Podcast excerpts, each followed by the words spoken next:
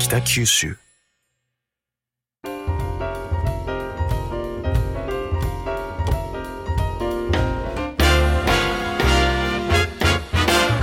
おはようございます。西日本新聞社が素敵なゲストと一緒に北九州の歩き方をお話しする番組ファンファン北九州ナビゲーターの勝木雅子です。同じく西日本新聞社の両教授です。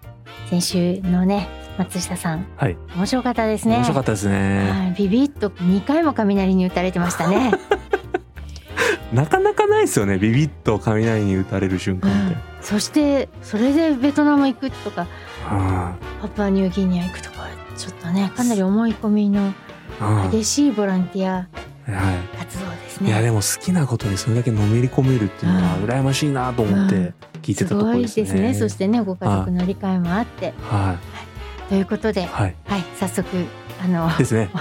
続きのお話を。はい。はい。そうですね。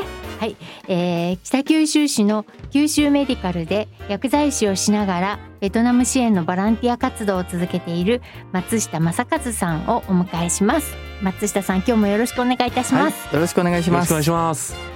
あのね先週ははい。テレビで見たベトナムのツーズ病院にビビッと来てドクさんに会いに行ってで2007年からベトナムのストリートチルドレンとか少数民族とかの、えー支援を続けているそういうお話をお伺いしたんですけれどもはい、なんかもう一回ベトナムに行きたくなったと。そうですね。それまでは、まあ日本で生活しながら年にまあ2回とか3回行ったり来たりみたいな生活だったんですけど、ええ。じっくり現地に住んではい。みたいなって思いがもう以前からあったんですよね。はい。ただ現地で薬剤師の仕事も探したんですけど、はい。やっぱなくて、薬剤師としてはちょっと向こうで生活できないなと思ってなんですねたんですけど。そのはい。薬剤師が働ける場所がないそうですね、まあ、日本の免許は使えないのでもし働こうと思ったらあの日本人が経営してるあのはい。病院はい。はあるんですけど、はい。あの薬剤師はいらないなって結構言われてまあそりゃそうだよなと思う。なるほど。はい、看護師さんとかはいるけどもはい、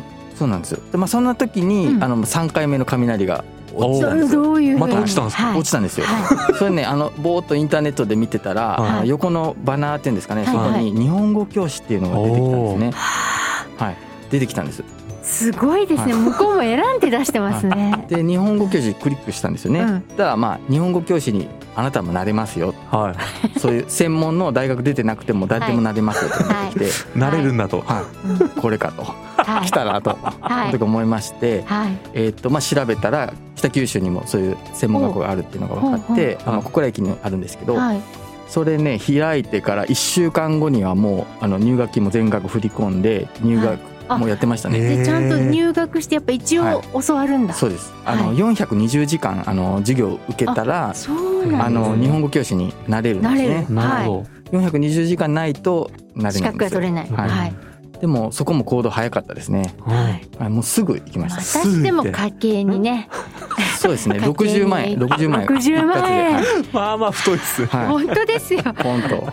で入学金を納めてそうですね受講して日本語教師の資格を取ったそうです。えっと1年間丸1年でしたね。平日は仕事して、はい土日であのその学校通うんですけど、まあ毎週土曜日日曜日も潰してへ勉強してで取って1年で終わったので、もうすぐベトナムに行きました。日本語。教師として、はい、行きまはした。で2年間あの、日本語教師現地でしました。はい。まあそっちはニーズありそうですよね。あのベトナムから結構ね日本に働きにたくさんあります。方いらっしゃるから、はい。うん、なんかでも別に日本語教師をしていただけではないんですよね当然。そうですね。あえいやだって松下さんもともとボランティアしてた人だから教師をおとなしくしてるだけのベトナム生活ではないんですよそうですね。ベトナムに行った時は、あただ日本語教師の時は、はい。もう今まで経験がないので、はい。もう日本語教師一色のあ生活ですね。まあもちろん現地でもボランティア続けてるんですけど、ええ。はその2年間はね、あのもう日本語教師一色のあ生活ですね。毎日授業をやって、はい。で授業でちょっとうまくいかなかった教案を手直ししてまたやる、うんもうそれがずっとあ続いてましたね。はい。あ。でもそこで、はい。あのベトナムのこう学生たちと濃い、うん。あの生活お付き合いが。お付き合いがあってベトナム人の方のまあ価値観とか、はいあそういうのも学べたし今でも彼らとも付き合いあるんですけど、はい。まあ、今でもこうベトナムのボランティア活動を続けるにあたってモチベーションをこう保ててるのはその時に出会った出会いだったり彼らからこう学んだこととかっていうのが、大きいですね。なるほど。あそうなんですね、はい、でまあ2年間住んでると、ええ。あの住むとねあの、ベトナム人のこう普段の生活が見れますよね。ええええ。でそれまでの私って割と大きな目標を立ててそれに向かってはい。頑張るぞっていう人生がいいと思ってたんですけど、はい。彼らの生活をこう毎日見てたら、はい。なんていうんですかねその大きな目標もなくもう日々をとにかく一生懸命生きてるんですね。家族を大事にして、はい。そんな大きな夢もななくけど、うん。毎日こう毎日同じことをずっと繰り返す。はい。もう今日今日今日精一杯生きてるっていうその生き方がもうなんかなんて美しいんだろうっていうあ感じになってきてまあーそこでもちょっと自分の価値観っていうかは先のことをあまり考えるよりもこう目の前のことを一生懸命うん。やる大切さだったり、あはい。そこに集中するっていうんですかね、まあ、はい。はいそれが大事なんだなっていうのをこう教われた、へえなるほどねあそうなんですね、でそこの生活はその2年間でそうなんですよ。終わって帰ってきた、はい、本当はねあはい。の5年とか10年いてもいいかなと思って行ったんです、それもいやそれぐらい行って行ったんですよ。覚悟でね。はい。ははい行ったんですけど、はい。ちょっとなんせねあの、はい。日本語教師ってあの、はい。手取りでね8万しかもらえいないんですよ。きつ。あで2年目になると9万円なんですよね。はい。でまはいあその8万円の中から家賃払ったりいろいろ払って、あとはい。まあ生活するんですけど、ーはい。ちょっとあの以上無理だなと。はい。国民年金払えんなと思って。あー。そっかそっか。で日本に家族がいらっしゃるんそうですね。はい。うんなので、あはい。のちょっと帰ってきました。経済的な事情でね、はいうん。でもまあないですね。なんかそこはねちょっと良識ある大人の行動が、はい、そうですね。ですね。40超えてましたからね。そう。あの放浪の旅をする学生さんとはちょっと違いますよねそこはね。はい、でまあ日本に帰ってきたらあ日本に帰ってきて九州メディカルに就職したってこそうです。か。帰ってきてえっと、まあ2ヶ月ぐらいちょっとゆっくりしてたんですけど、はいはい。そろそろ働かなまずいなと思って。やばいと。はいやばいなと思ってあの登録したんですね。人材派遣の。ええ。はいたらもうすぐあの返事が来てうん。20社ぐらい送ってきたんですけど、へーすごい。一番上にあの九州メディカルがあって、送って次の次の日ぐらいにもう面接して、はい。その場であのはい決めちゃいましたね。あお願いします。はい。やっぱ薬剤師さんってすごいですねねやっぱ免許持ってるって強いですよね。そうですねもうちょっとこの時ばかり薬剤師でよかったと思って。本当ですよ。も う新聞社なんかもう全然潰しが効かないから。はい。いや羨ましい。僕みたいな営業はもう何にもないですよいやいやいやいや。いやでももともとね、そうなんで薬剤師になったんですか？これはですね、はい私薬剤師ってもう知らなくて、職業？はい、職知らなくて。いや同じ高校ですよ。あ東筑高校のね、後輩なんですよ松下さん。えで全然じゃあ薬剤師になりたいとかいうことではなかった？はい。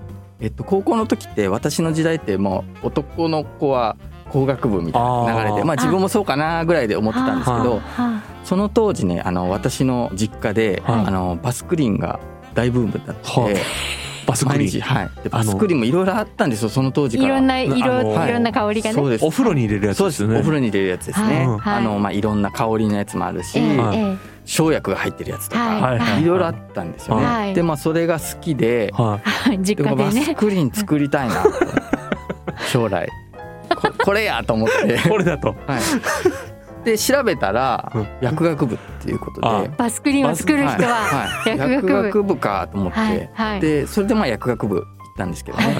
で今でさえ薬学部って人気なんですけど、はい。その当時はね確かなんかで見たのは、えっと、全受験生の1.7%ぐらいなんですよ薬学部志望するの。だから結構マイナーなへ学部ではあったんですけど、へえへそうですか。はい、でまあ大学に入学しまして、はいはい。でえっと1年生の時に、はい。あのアンケート調査がありましてええ。大学のなぜ薬学部を選びましたかっていう、はい。まあ、アンケートだったんですけど、はい。その項目の中にはい。1あの国家資格薬剤師の免許が取得できるからっていうのがあって、そこで初めて薬剤師っていう職業を知って 入学してからかよって感じですね。で周りの友達はみんなそれにチェックしてるんですよね。はい。みんな薬剤師になりたいですよね。だから薬学部来るんだよって感じちょっとし津村に行きたいって、はい。バスクリン作りたいっていう人はいなかった。選択肢はなかったです。あ その他みたいなね、はい。書かないからね、はい、もうその程度でしたね。あの薬学部選んだこう 動機っていうのは。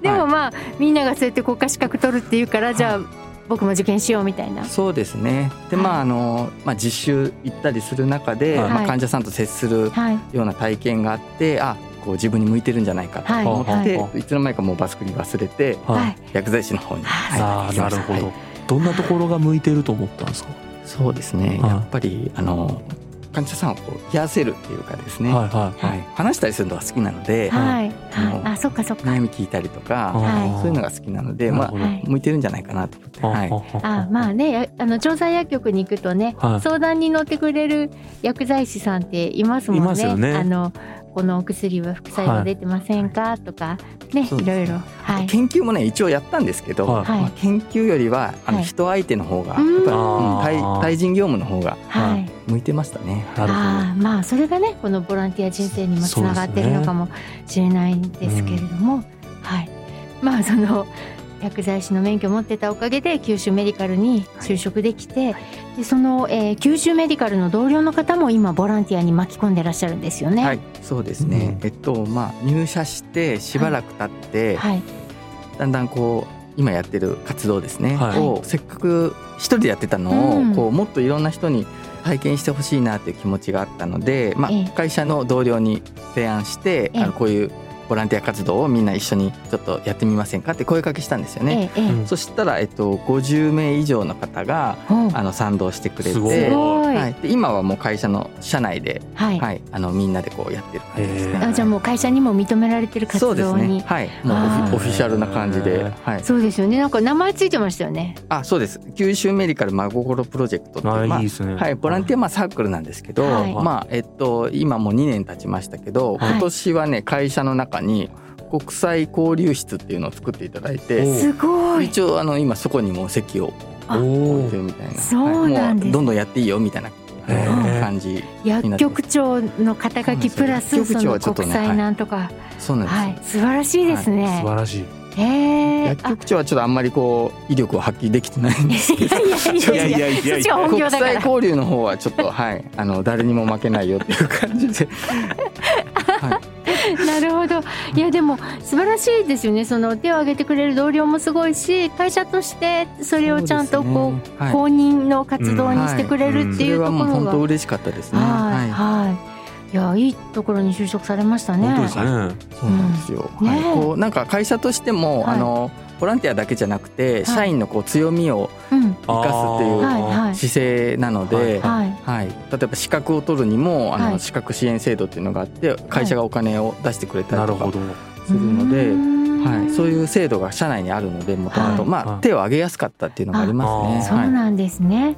でうん。そこであのエコバッグとかも作られたんですよね。はい、えっと2年目に入ってはい。今度は社内だけじゃなくて、はい。こう一般のまああの市民の方も参加できたらいいなと思いまして、ええ。ちょうどねその時期ってあの国があのエコバッグはい。の、はい。政策あのビニールそうです。3円有料にみしますよっていうのがあったので、はい。社内でこうエコバッグを作ろうみたいな活動がもともとボランティアとは別にあったんですけど、い。はい。普通のエコバッグ作るよりもちょっとこう意味を持たせた、うちにしかないエコバッグの方がいいんじゃないかということで、はい。はい。あの売り上げの一部をじゃあベトナムの子どもたちに使えるようにしようっていうコラボみたいな企画はい。はい。はい。で去年の7月から販売するようになりました。あ、そうですね。はい。最初確か西日本新聞にもちょっと記事がうん。載りましたよね。はい。はい。はい、あの本当 SDGs 的にもすごいなと思ってそのエコバッグでプラスチックの消費を減らすっていう環境にいいエコバッグっていう意味とそのベトナム支援につながるので、はい。まあ、貧困をなくそうとか、は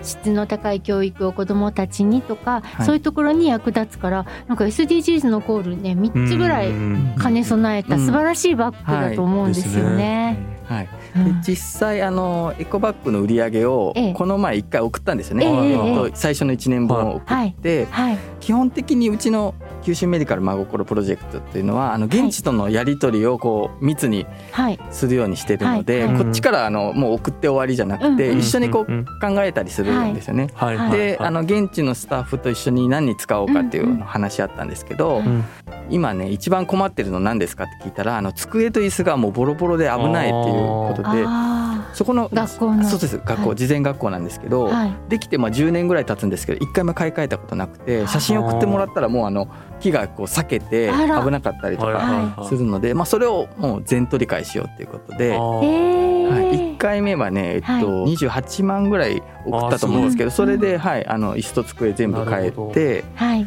ただ子どもたちもこんな綺麗な机は見たことないって言ってあの喜んでもらえてあのはい勉強もあの楽しくできるようになったんじゃないかなと思います。なるほど。はい。あーでもねそれはエコバッグを買った人たちも嬉しいですよね。そそうですね。んな新品の机はい。とね椅子をくれて、はい。なるほどじゃあこのエコバッグプロジェクトはこれからも続そうでくんですすね。ねもうずっと続けていこうと思います。はい、じゃあ買いたい人はどうしたらいいんですか、買いたい人はですね今あの薬局にはい九州メディカルの。はい。で北九州に薬局の店舗があるので、はい。はいそこの窓口でもいいですし、うん一番いいのはあの、はい。Facebook で、はい。は九州メディカル真心プロジェクトを出していただくと、あのはい。はい Facebook のページが出てくるので、い。そこであのメッセージいただく場合が多いですね。あーなるほど。あ何個送ってください。であの、えー住所とか送ってい。ただければ、もうそこに、あの郵送送料無料で郵送してますので、はい。そうなんですね、はい、それが一番簡単かなと思います。はい。なるほど。そうですね。皆さんねご自宅にいながらできる、ですね、うん、ボランティアだからいいかもしれないですあね、のバッグ収納コンパクトになるしそうそう。使いやすいですよね、色もいいし。色もいいし。あれね、はい。手が痛くならないんですよ。それが一番喜ばれますね。あ持ち手のとこあの普通のビニールって重いの入れるとはい。細くなって痛くなるんーですけど、はい。なんか指がね白くなりますよね、そうなんですよ。それが手に優し手にい優しいです。はあそれはいいですね。たくさんお買い物しても大丈夫です。うん。はい。でもですね、まあ、あ、そうそう。で、えーそうすることでですね、その同僚たちにも変化は見られたんですか？その机と椅子が新しくなったねとかいうのを見て。い、そうですね。うん今まであんまりこう大きな言い方すると社会貢献とはかを経験してなかった方からは、はいあの自分のお金がこういう風な形で活かせてとても嬉しいっていう声ももらえますし、うんはい。どんどん継続していくことで、まあ、い。ろんな気づきがあったりとかでそれがこう自分の生き方とか、まあ普段の生活にこうプラスにはい。影響できればいいかなと思ってるんですけどこういうのってやっぱり長くうん。していって少しずつ多分変わっていくものだと思うので、ははい。い。はいこれからもまああの継続が一番大事かなとうん。うん思っています、ねそうですね。なんかコロナが収まったらね、その薬局の同僚の方で、ちょっと現地行ってみたいなんていう人がね。現、地ツアーはねもうぜひ、うん。あのね会社のお金で、ちゃっかりしてるな。はい、あの いいですねはい、お願いしたいなと思ってますけど。ね。でもそれみんなでボランティアをね向こうでするとか言ったら、多くのねその薬剤師さんの人生変わりそうですよね。そうですね。うん。ちょうどね、コロナが始まった時にうん活動もスタートしたので、あーまだ現地に行けてないんですよ。ますね。はい、そうなんですよ。じゃあ収まったらぜひはい。社員旅行で、そうです行ね。ってください。行きたいと思います。はい。はい。はい。でもまああのお話をね聞いてますと、なんでそこまでうん。人のためにできるのかなって自分のね収入もかなりつぎ込み、うん単になんかこう善意ってはい。いうのを越してるような気がするんですけど原動力って何ですか、なんでしょうね。まあもともと人のために何かするのが好きっていうのははい。あるんですよね。あ子供の頃から？そうですね。ワクワクする時ってはい。やっぱりこう人の旅行先でお土産選んでるとか時とかその人が喜んでる顔を想像しながら買う時とかすごい好きなんですよね。まはい。あそういう性格っちゃ性格ですけど、はい、もともと持ってる気質じゃないですけど、はい。はい。それまあ好きでやってますね。これボランティアってあの、私ね長くやって思ったんですけど、はい絶対ね自分を犠牲にしてやったらダメだと思うんです。はいはいあいやいややったらねもうダメだと思うんですよね。好きじゃないとダメだと思うんですよ。なので何のためにやってるかっていうと半分か半分以上はもう自分のために自分の幸せのためにやってる感じですー。ね。あーなるほど。絶対ねあの何かを犠牲にして例えばあのお金がないのにはい。うん。お金を出しあ無理て、無理。そう自分が苦しくくなるの分かってるのに、はい。あの人のためっていうのは絶対ダメだと思ってます。うん。はそれはもう長続きしない。い、しないですね。しないし良くないと思うんですね。うん。で自分のできる範囲で,、はい。で一番大事なのは自分の気持ちがこう高まるっていうのがはい。楽しいっていう、あー。それがもう絶対だと思いまあー。なるほど。どですね、す。そうなんです。ああそういうことか、はい。で私の場合は気分が上がるのがたまたまボランティアだってうんいうだけで、ははい。人によってはその例えば料理作るのがワクワクするっていうのもあるし、はい。まあ、歌う人とか、はい。はい。まあ、いろいろあると思うんですよね、はい。はい。それだと思うんですよ。い。なるほど。たまたまそれは私ボランティアっていうだけで、はい。なるほど。面白いですね。うん。あの最初ボランティア始める前にあのマザー・テレサの本を読んだんですよね、はい。マザー・テレサの本を読むと結構あのもう全部持ってるもん全部出しちゃいましょうみたいな、ええ。差し出してくださいみたいなこと書いてるんですけど、ええそれねあの僕もえっと思うんですよね今でも、はい。あのマザー・テレサさんすごくいい素晴らしい方なんですけど、うんみんながそれができるわけじゃなそういっていう。です。それはあのやっぱりできる人もいるし、うん。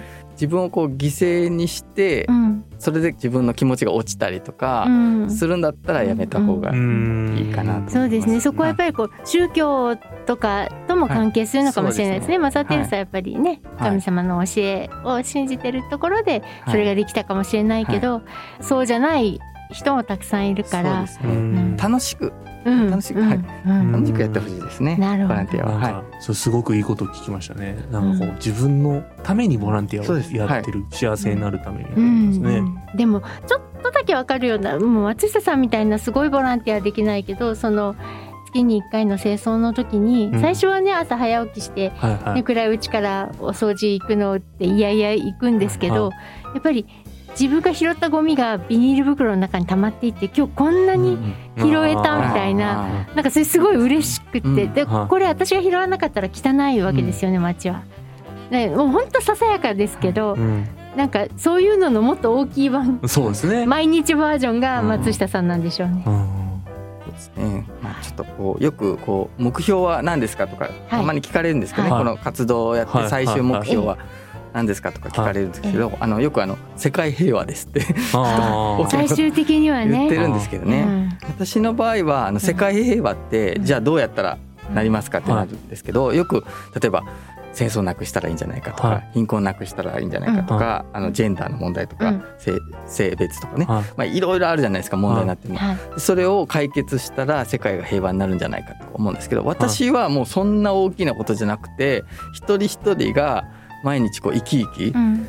自分のやりたいことっていううん。か自分の能力を最大限に発揮して楽しく生きるのがもう一番の近道だと思っているのでその人がもう輝いてたら周りうもどんどんピーだったら。ハッピーになるしうん。もうそれだと思ってるんで僕も世界平和のためにはもう自分がはい。この自分を生かしきるっていうんですかね、自分の強みだったり、思ってる、はい、で自分らしく生きることで世界平和に貢献できると思ってるのでこういう活動なるほど。やってるんですよね。はい、ちょっとあの大きいこと言っちゃいいやいやいやいいやいやいやいや。やすごいですね。そしてね今はそのボランティア活動プラス、えーベトナム人協会あですか？そうですね。はい。はい。北九州ベトナム人協会の理事にもなられたんですよね。おーえっとエコバッグの活動がきっかけで、はい。あの市の担当者の方に北九州に住んでるベトナム人の留学生の方を紹介していただいて、はいでその時にちょうど北九州市であの、はい。ベトナム人協会っていうのを作ろうっていう、あの動きがあって日本人スタッフが欲しいということで、まあ、入ったんですけど、うんうんはい。北九州って近隣含めると3,000人今ベトナム人がいあ。てこれかなり多い結構いらっしゃいますね。うんでもベトナム人をこうまとめるっていうんですかね、はい。相談窓口とかになるようなそういう団体が今までなくて、はい。地方にはあるんですけど、はい。北九州なかったので、はい。は去年設立してあの今今や活動してるんですけど、い。はそれのまあ日本人スタッフをさせてもらってます。はい、い、なるほどなるほどでですすね。ね。でこうやってねますます忙しい松下さんですけど、なんか将来に向けてまだ他にも夢が終わりとお。いうことで、そうですね。私あのベトナムに行った時に、はい。はい自分でこう支援できる限界っていうのを感じてそれって例えばお金のことなんですけど、はい。はい。はい。やっぱこう自分ができる、る範囲、はい、もうこれぐらいの人しか助けられないなっていうのが大体こうありますよね。うんうんうんでもやっぱもっとたくさんいろんな人をは幸せにしたいとか笑わせたいって思ったんですよね。はい。はいその時に、はい。まあ、何がいいかなと思ったんですけど、はい。今考えてるのは、はい。お笑い芸人になって ベトナムで？ベトナム語をはい。ちゃんと勉強して、はい。ペラペラになってはい。でまあちょっとこうお笑い芸人になってなるほど。有名になっては人を笑わせて、はい。まあ、地方にいろんなところに行って、はい。落ち込んでる人たちじゃないですけど、笑わせたらいいなとそういう人生を送れたらいいなと今あは思ってますけど。あいやいやめっちゃいいいですねそれ。でしょ、うんめっちゃいい。いいと思うんですけどね、うん。ちょっとこう周り誰にも今今初めてカカミングアウトしたので ええ。ちょっと今ちょっと妻も知らないね知らないです。あ。ちょっと放送前に 知らないですねいやでもいい壮大な夢ですよ。いやいやいいっすよね。これはもうビビッときた第4弾ぐらいな感じで。そうなんすね。ははい。これねもうはい。ちょっと前にビビッと来てたんですけど、はなかなか普通ビビッと来たらそっちの方にこうすぐ行きますよね行くし自然とそういう道が開かれるんですけど、これだけはねなかなかなんかそっまだ道ちにが開かれてない。導いてもらえてないんですいよ、ね、なるほど。でもね大丈夫。今日今日で大丈夫です、っていうのがこの番組のディレクターははい。元吉本にあ所属していらっしゃいましたので もう今日の出会いはでお笑い芸人の道が開かれました、あとはベトナム語を習得してください。そうですね。ベトナム語をちょっと頑張ります、はい。よかった。いやーすげえな。次の道も決まって。いいっすね、はなんかベトナムのいろんなところで笑かしてる松下さん早く見たいですね。そうですね。来年も50なんですけど。見えないっすよね。ちょっと 前代未聞だと思うんですよね、ええ。はこのですね。しか年でも、はい、この年でデビューでしかもね外国でですから。いやすごいじゃないですか、ははい、いや。い、ちょっと楽しみです。いいですよ。もう楽しみにしてます。これちょっと妻の 反応が。ちょっと怖い怖いんですけど。この番組をね会社の反応も。はい、いや会社はね芸能部作ってくださるかもしれないですよ。いやいやもう。九州メディカル芸能部、まあ、本当体一つあったらほらできるじゃないですか。お笑いって、はい。だからいいんじゃないですか、ははい。いよかった、よかったです。ねはい、あのいや本当になんか好きなことにはい。ずーっと進んでらっしゃるというかエネルギーを使ってやってる松下さんすごいなと思いながら話聞いてたんですけど、まあ、これからが本当にもっと楽しみでうん。お笑いを早く見たいなと思います。そうですね。はいいや本当になんかでもこう幸せな気持ちになりましたねなりますよね。今週。そうそう。んお話聞いて。あのーボランティアをうんうん。なぜするのかっていうくだりがものすごく好きでうん。自分が幸せになるためうにん。はい。するんだと。そうですで前回のあの放送でうん。僕ボランティアやってたって言はいったじゃないですか。